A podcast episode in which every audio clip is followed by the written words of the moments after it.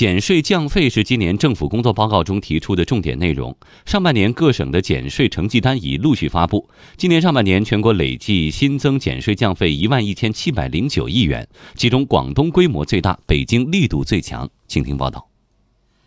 数据显示，今年上半年全国累计新增减税降费一万一千七百零九亿元，其中减税一万零三百八十七亿元。财政部副部长程丽华：深化增值税改革、个税改革等一系列减税降费政策集中发力，有效促进经济高质量发展。小微企业普惠性政策新增减税是一千一百九十三亿元，个体工商户和民营企业是最大的受益群体。得益于减税降费的政策效应，上半年国内增值税和企业所得税同比降幅较去年同期都有所回落，个人所得税同比降幅则超过百分之三十。目前有二十七个省份披露了今年上半年税费减少的相关数据。梳理发现，广东省减税降费规模最大，达到一千七百二十八亿元；北京减税降费力度最强，减税费金额占地方财政收入比重最高。具体来看，在减税降费规模最大的广东省，增值税改革是减税降费大餐中的一道主菜。政策落地首月，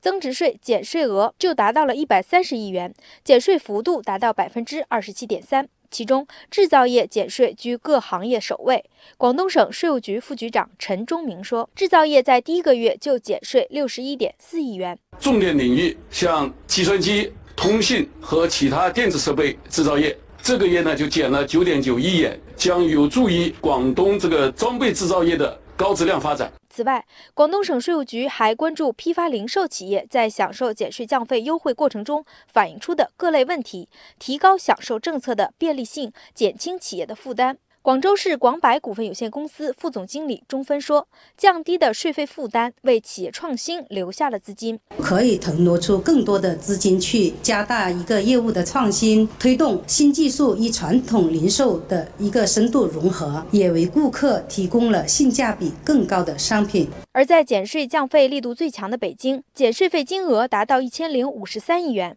占地方财政收入比重最高，其中个税减税约五百四十四亿元，占上半年北京减税降费总额的百分之五十二。中国社会科学院财经战略研究院副研究员蒋震分析认为，北京总部经济很发达，基本都是高附加值的制造业，而且高收入人群多，这就导致增值税和个税减税十分明显。分析指出，今年上半年减税占减税降费金额的九成。随着降费政策在下半年的密集实施，地方降费力度还将明显加大。